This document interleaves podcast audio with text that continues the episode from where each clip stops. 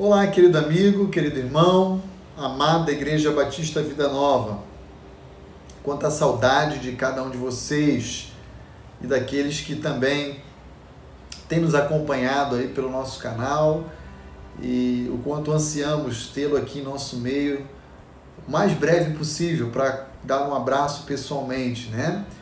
Embora saibamos que esse momento não nos permite isso, cremos em Deus que em breve, com o advento da vacina, com algumas mudanças aí que estão por vir, a gente possa sim se reencontrar, a se abraçar e matar aquela saudade que já está a, tomando o nosso peito aí, enchendo ele, né, a, por causa da distância. Hoje eu gostaria de continuar meditando com você ainda no capítulo 1 do livro de Jó. E eu prometo que eu vou passar adiante para os outros capítulos a partir de amanhã. Mas uh, a história de Jó é formidável, é incrível, é muito linda e nós queremos extrair dela verdades muito significativas para a nossa vida. Hoje eu gostaria de olhar Jó capítulo 1, dos versos 20 a 22 e observar a atitude que esse servo do Senhor chamado Jó teve diante de perdas irreparáveis, diante de aparentes derrotas, diante de toda dor e sofrimento que pode assolar o coração de um pai, de um empresário, de um grande empreendedor, enfim. Olhe comigo o que diz versos 20 a 22 de Jó capítulo 1. Então Jó se levantou, rasgou o seu manto, rapou a cabeça e lançou-se em terra e adorou. E disse: Nu saí do ventre da minha mãe, e nu voltarei. O Senhor o deu e o Senhor o tomou. Bendito seja o nome do Senhor. Em tudo isto, Jó não pecou, nem atribuiu a Deus falta alguma. Eu queria apenas situar você que me ouve, me assiste, o que diz os versos anteriores. A partir do verso 13 até o verso 19, nós vamos encontrar o relato de perdas irreparáveis que Jó vai experimentar. Jó perde seu patrimônio, bois, jumentas, terras.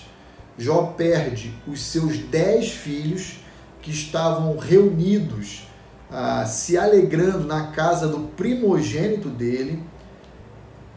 E então os seus servos vêm trazer a Jó a notícia de todas essas perdas. E quando Jó então ouve falar que além dos gados, além das terras, além do seu patrimônio, ele também perdeu os seus dez filhos. Então Jó como diz o verso 20, ele se prostra com o rosto em terra.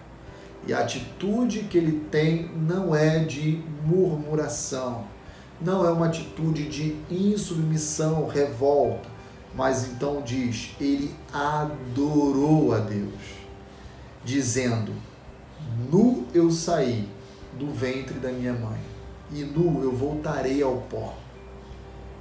Bendito seja o nome do Senhor, porque Deus me deu e Deus o tomou.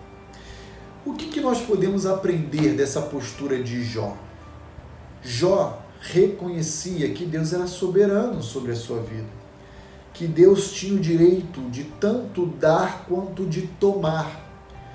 E nessa breve expressão de Jó de adoração, nós entendemos que Jó reconhece que ele era apenas mordomo, ele não era proprietário de daquelas coisas.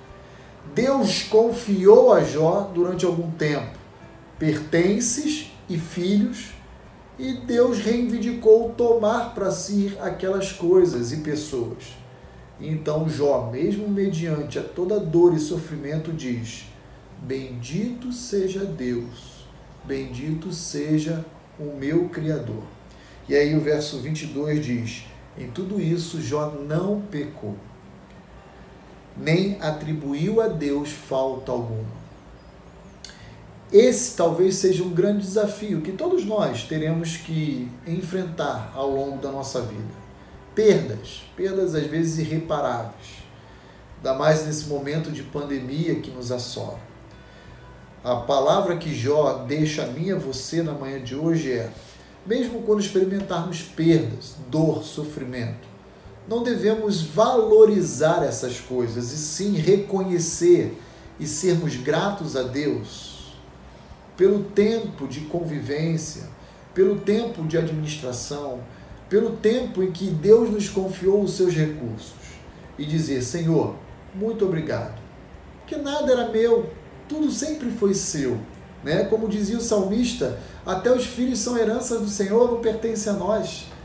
Senhor, obrigado pelo tempo que o Senhor me permitiu conviver com meus pais, com meus filhos, com meus irmãos, com meus parentes, amigos. Obrigado pelo patrimônio que o Senhor me confiou e agora o Senhor ah, ah, retira de mim. Obrigado, Senhor.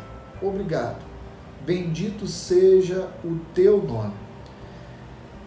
Ao agirmos assim, a gente vai agir na contramão do que o mundo valoriza. Mas o grande desafio que Jó nos oferece é: tenhamos o coração contente, grato e satisfeito a Deus, mesmo diante de perdas e de sofrimento. Esse não é um desafio fácil, mas ele é um desafio necessário para forjar ainda mais a nossa fé e o nosso vínculo de dependência com Deus. Que Deus nos dê a graça para enfrentarmos momentos como esses, de intensa dor e sofrimento, reconhecendo a soberania e o cuidado dele sobre as nossas vidas. Que Deus o abençoe.